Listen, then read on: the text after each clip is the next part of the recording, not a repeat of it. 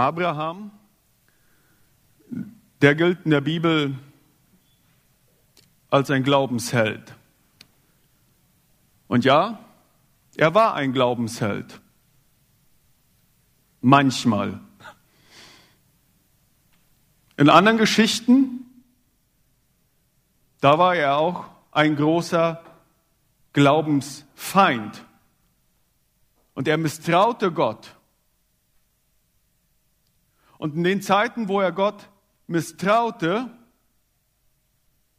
da schädigte er andere Menschen. Und heute Nachmittag wollen wir uns die Geschichte von Abraham einmal anschauen. 1. Mose 12, die Kapitel 12 bis 22, keine Sorge, keine ausführliche Auslegung, so die Hauptgedanken, wir werden heute noch nach Hause kommen. Und da werden wir das gerade lernen, dass es Zeiten gab, wo Abraham ein Glaubensheld war und wo es dann auch Zeiten gab, wo Abraham ein riesiger Glaubensfeind war. Die Geschichte von Abraham fängt in 1. Mose 12 fast an, weil der erste Teil ist schon am Ende von Kapitel 11.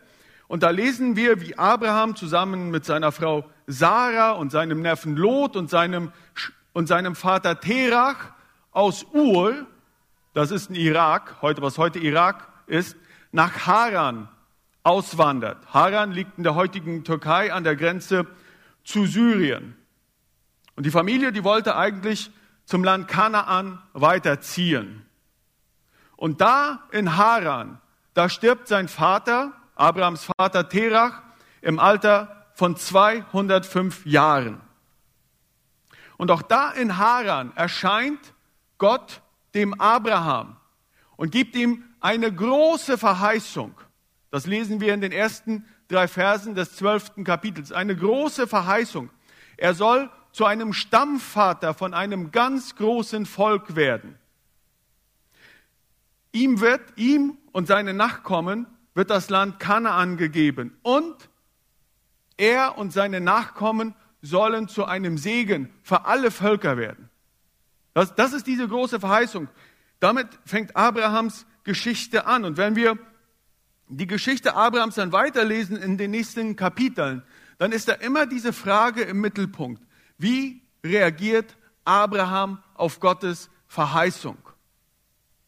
Vertraut er Gott oder misstraut er Gott? Und vor allem in den Zeiten, wo er Gott misstraut, kann er nicht zum Segen für andere Menschen werden, sondern dann wird er zum Unsegen für andere Menschen.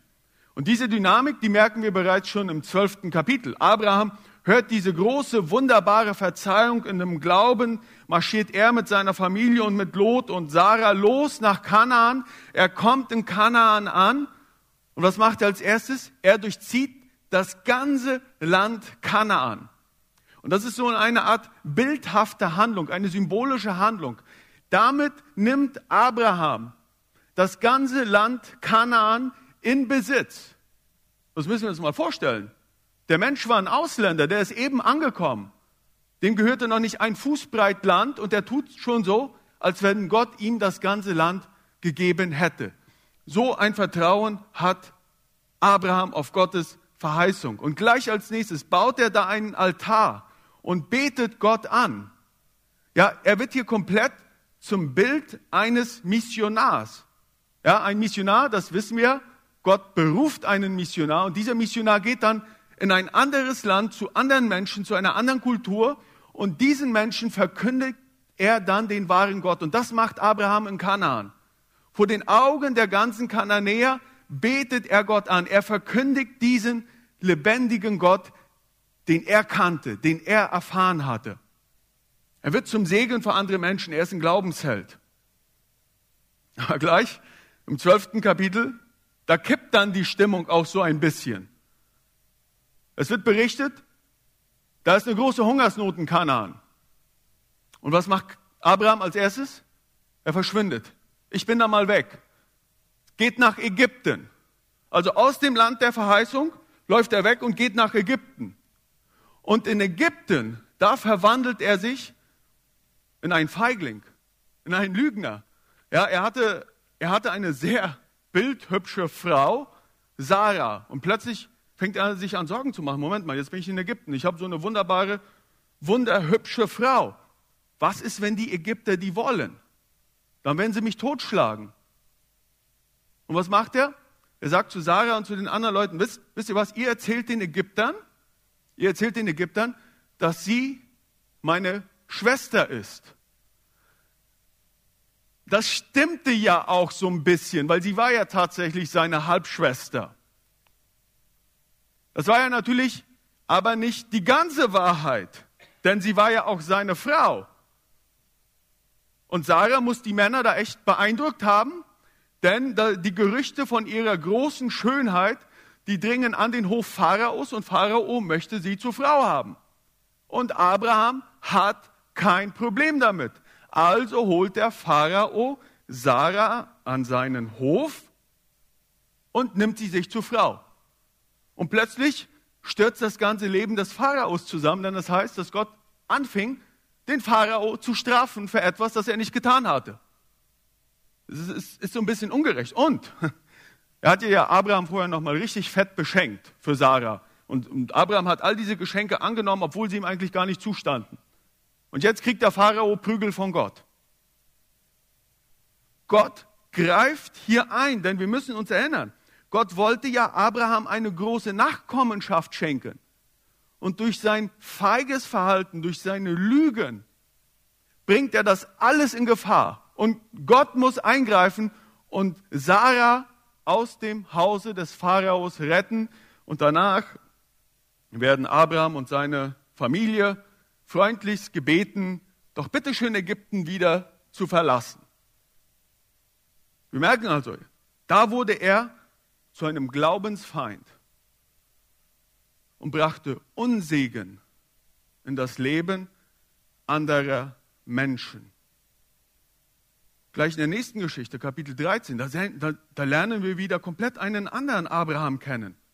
Es kommt nämlich zum Streit, zum Streit zwischen seinen Hirten und den Hirten Lots, sein Neffe. Ja, die beiden Männer sind ziemlich reich geworden, die Herden sind gewachsen und es gab anscheinend nicht mehr genug Weideplätze für die, für die beiden Herden. Ja, und die Hirten sind da schon fast aufeinander losgegangen. Und um das, dann, um das Problem dann zu lösen, geht Abraham und sagt zu Lot, schau mal, lieber Neffe, wir müssen dieses Problem hier lösen. Und da zeigt Abraham ein tiefes Gottesvertrauen. Er erlaubt es seinem Neffen Lot, zuerst zu sagen, wo er hinziehen möchte. Das hätte er gar nicht tun müssen. Abraham war ja der Onkel. Das war der ältere Mann. Er hätte zuerst aussuchen dürfen, wohin er hinziehen möchte.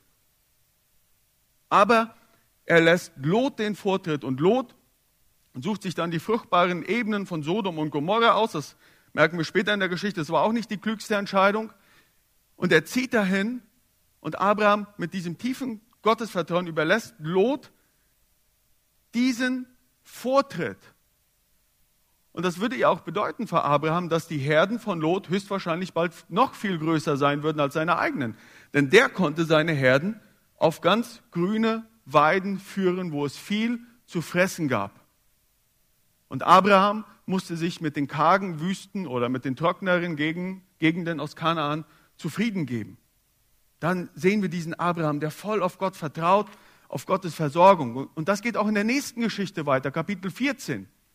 Da kommt dann so eine Allianz von Königen, die fallen in Kanaan ein und erobern da einige Städte, sie plündern diese Städte, unter ihnen auch Sodom und Gomorra und nehmen die Bewohner mit, verschleppen die Bewohner als Sklaven. Und unter diesen Leuten, die weggeführt werden, ist auch Lot, sein Neffe.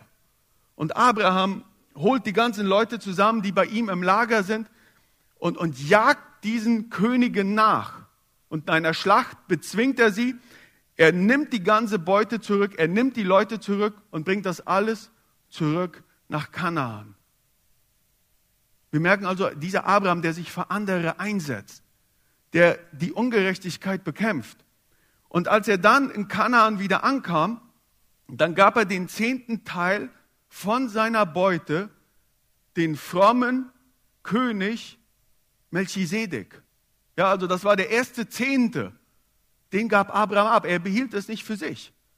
Und später kommt dann der König von Sodom zu ihm und der König von Sodom sagt zu ihm, äh, pass mal auf, Abraham, weißt du was, gib, gib mir nur meine Leute zurück, die Beute kannst du für dich behalten.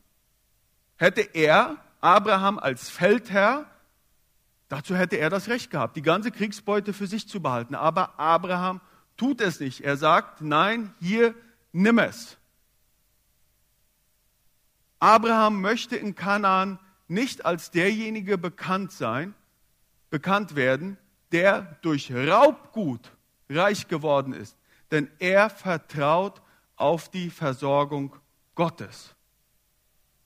Er gibt das den Leuten zurück. Und hier lernen wir diesen Abraham kennen, der ein Glaubensheld ist, der tief auf Gott vertraut und dadurch für andere Menschen zum Segen wird.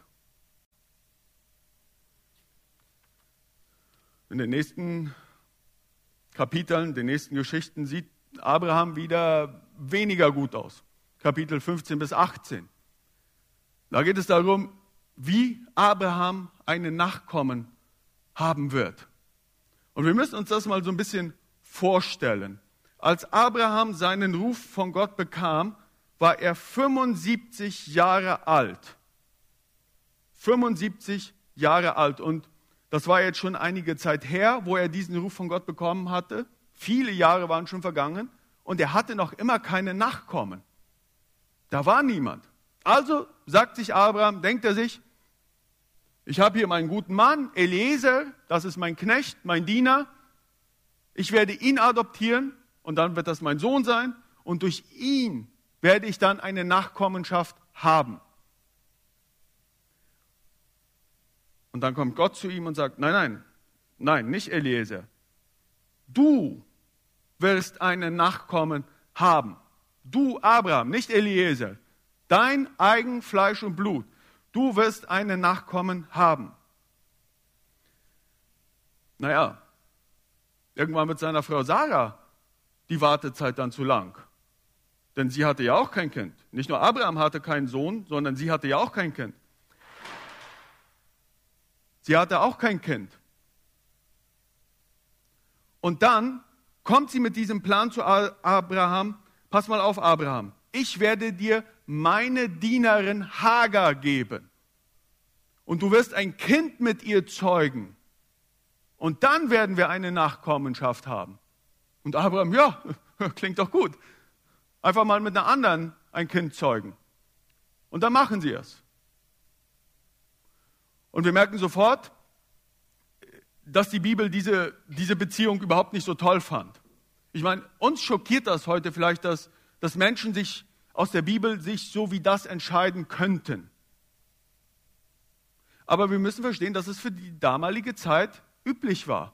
Denn damals, wenn eine Frau nicht ein Kind haben konnte, konnte sie wirklich ihre Dienerin, ihrem Mann geben, dass die ein Kind zeugen, sodass dieses Kind dann eigentlich ihr Kind war.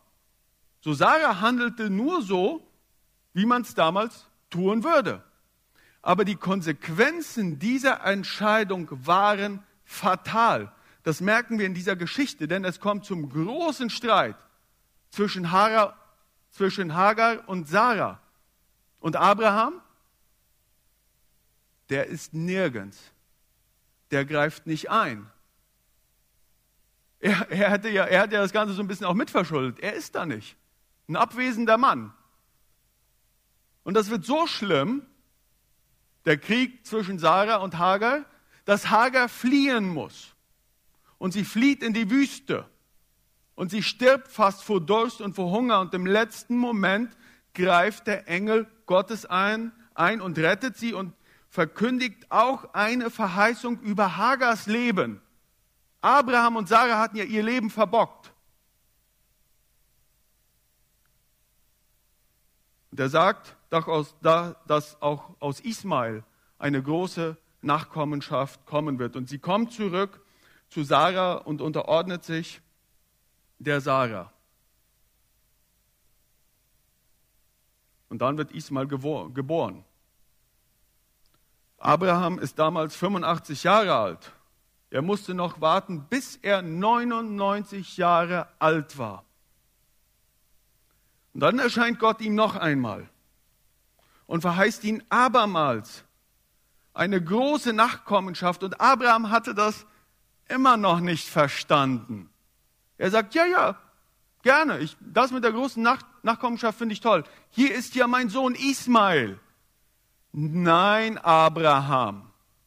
Ich werde sie jetzt mal klar erklären. Nicht Ismael, nein, du und Sarah, ihr werdet zusammenkommen und aus eurer Beziehung damit wird eine große Nachkommenschaft entstehen. Hast du es jetzt verstanden?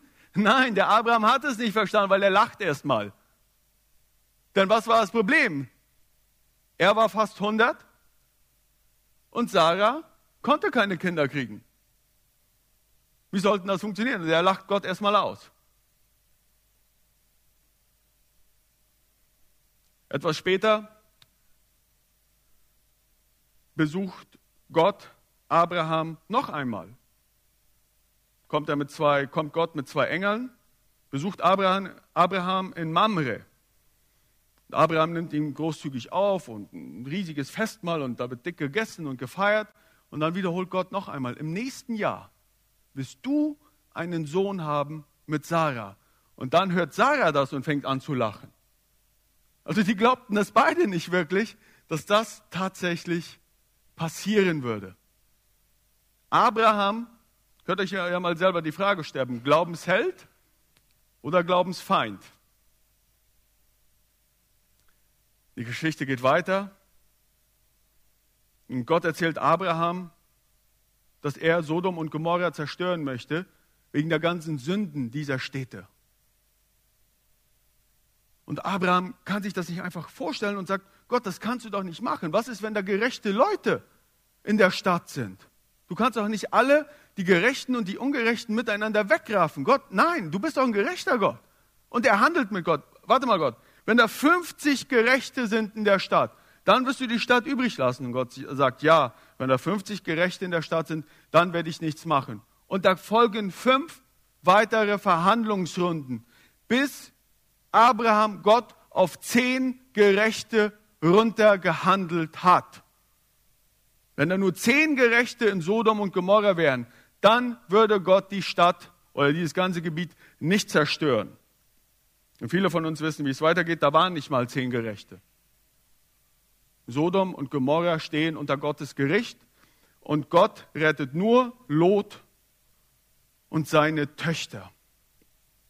Wir sehen also, in den Zeiten, in den Zeiten, wo Abraham Gott vertraute, da konnte er zu einem Segen für andere Menschen werden.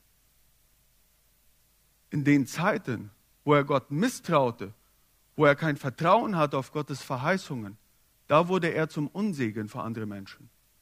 Und die, die es am meisten zu spüren bekommen, bekam, das waren der Pharao und Hagar. Beides Personen aus Ägypten.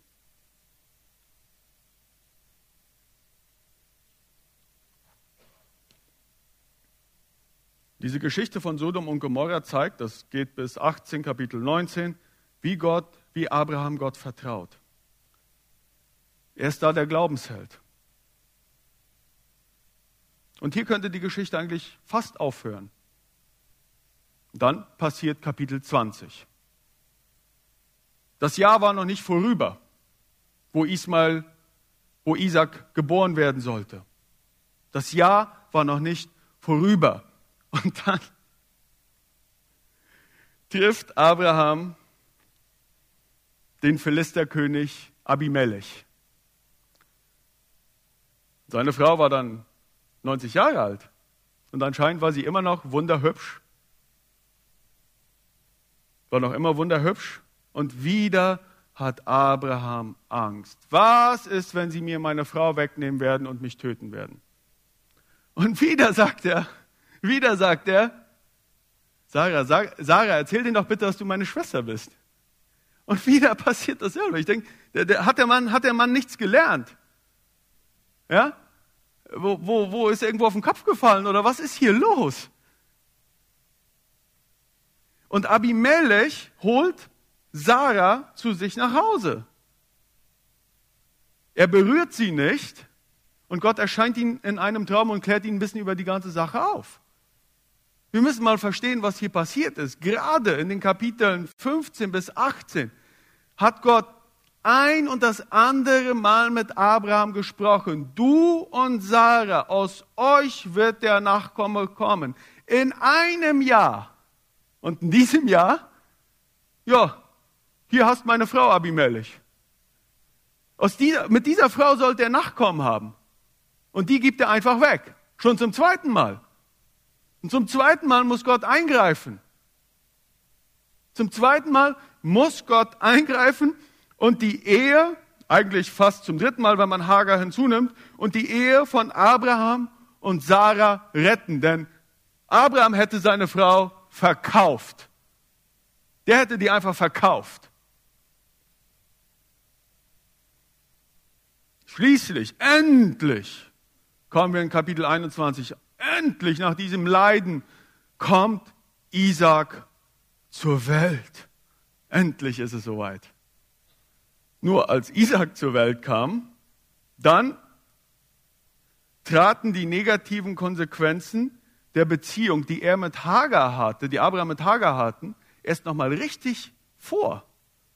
Denn dann kam es nochmal zum Streit zwischen Hagar und Sarah und zwischen Ismael und Isaac. Und der Streit wurde so schlimm, dass Hagar und ihr Sohn Ismael definitiv Abrahams Haus verlassen mussten. Und er schickt sie in die Wüste. Schauen wir mal, wie, wie menschenverachtend das Ganze ist. Von was sollte Hagar leben? Eine alleinstehende Frau im damaligen Nahen Osten. Die würde verhungern. Und Ismael verlor von einem, von einem Tag auf den anderen seinen Vater. Von was, wohin soll das gehen? Und, und wirklich, die kommen auch wieder fast in der Wüste um. Und dann errettet Gott die beiden noch im letzten Moment.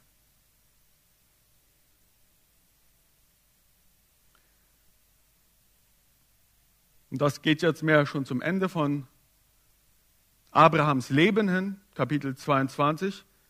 Und jetzt steht die Frage im Raum, wo steht eigentlich die Beziehung zwischen Gott und Abraham? Also vertraut Abraham Gott wirklich oder, oder misstraut er Gott? Und dann verlangt Gott etwas Unerhörtes von Abraham. Abraham, opfere mir deinen Sohn. Opfere mir deinen Sohn. Und, und das muss ja, wie verrückt muss das gewesen sein? Denn Gott hatte ja Abraham versprochen, dass er durch diesen Sohn eine Nachkommenschaft haben würde. Und jetzt sollte er diesen Sohn opfern. Aber hier lernen wir den Abraham kennen, der letztendlich auf Gott vertrauen kann. Und er, er, er befolgt dieses sinnlose Gebot. Er befolgt es einfach. Und im letzten Moment greift Gott ein und bewahrt Isaac vor dem Tod.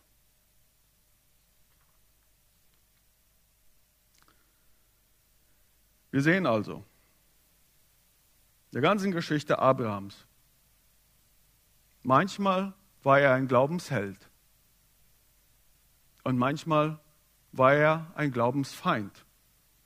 Und in den Zeiten, wo er Gott vertraute, konnte er zum Segen für andere Menschen werden.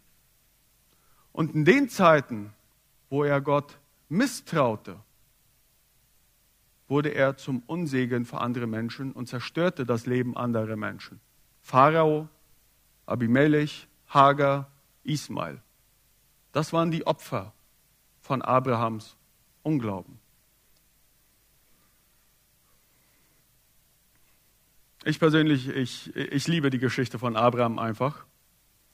Und ich glaube, das liegt auch daran, dass ich in meinem eigenen Leben immer wieder auch dieses Auf und Ab im Glauben beobachten kann. Und ich habe mal in diesen Tagen ein bisschen darüber nachgedacht, wie die letzten äh, Jahre so waren in meinem Leben.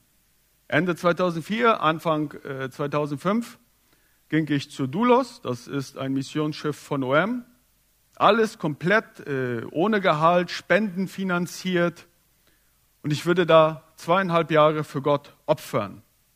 Und auf der Dulos, auf der Dulos, da mit all den Missionaren, mit all diesen Glaubenshelden, da stürzte ich in eine, eine sehr tiefe Glaubenskrise. Ich war, äh, in diesen zweieinhalb Jahren waren wir in 26 Ländern. Und das, was mich am meisten traf, war wirklich diese Erfahrung, dass in jedem dieser Länder, da waren andere Religionen und Menschen, die tief davon überzeugt waren. Und irgendwann fing ich an, in meinem Kopf so ein bisschen rumzurechnen. Ich sage mal, Moment mal, wenn meine Religion richtig ist, dann liegen die alle falsch. Oder jemand von denen ist richtig und ich liege falsch. Und dann kam auf einmal der Gedanke äh, zu mir in den Kopf und sagte, was ist, wenn meine Religion, mein Glaube, wenn da irgendwelche Apostel im ersten Jahrhundert in Palästina saßen, sie was geraucht hätten und dann das Neue Testament niedergeschrieben hätten. Was ist, wenn das passiert ist? Und ich stürzte in eine tiefe Glaubenskrise, das dauerte dann fast zehn Jahre, wo ich immer wieder so am Rande von, äh, vom Atheismus und Agnostizismus so schwebte. Tiefe Glaubenskrise. Und das ging sogar in meinem Theologiestudium für eine Zeit weiter.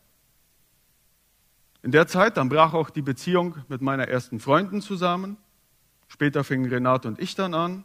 Wir haben geheiratet und die ersten zwei Jahre unserer Ehe, und das haben wir ja mal hier erzählt, meine Frau und ich, wir hatten einen Vortrag hier, vor zwei Jahren, glaube ich, etwa war das, die waren wirklich hart.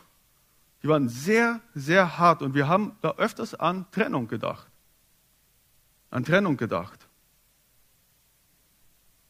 Und alles, zumindest für mich, alles veränderte sich, als ich mal die ganze Schuld und den ganzen Frust der letzten Jahre vor einem Seelsorger bekennen konnte. Und er, und ich weiß noch, wie dieser Seelsorger mir Gottes Vergebung zusprach.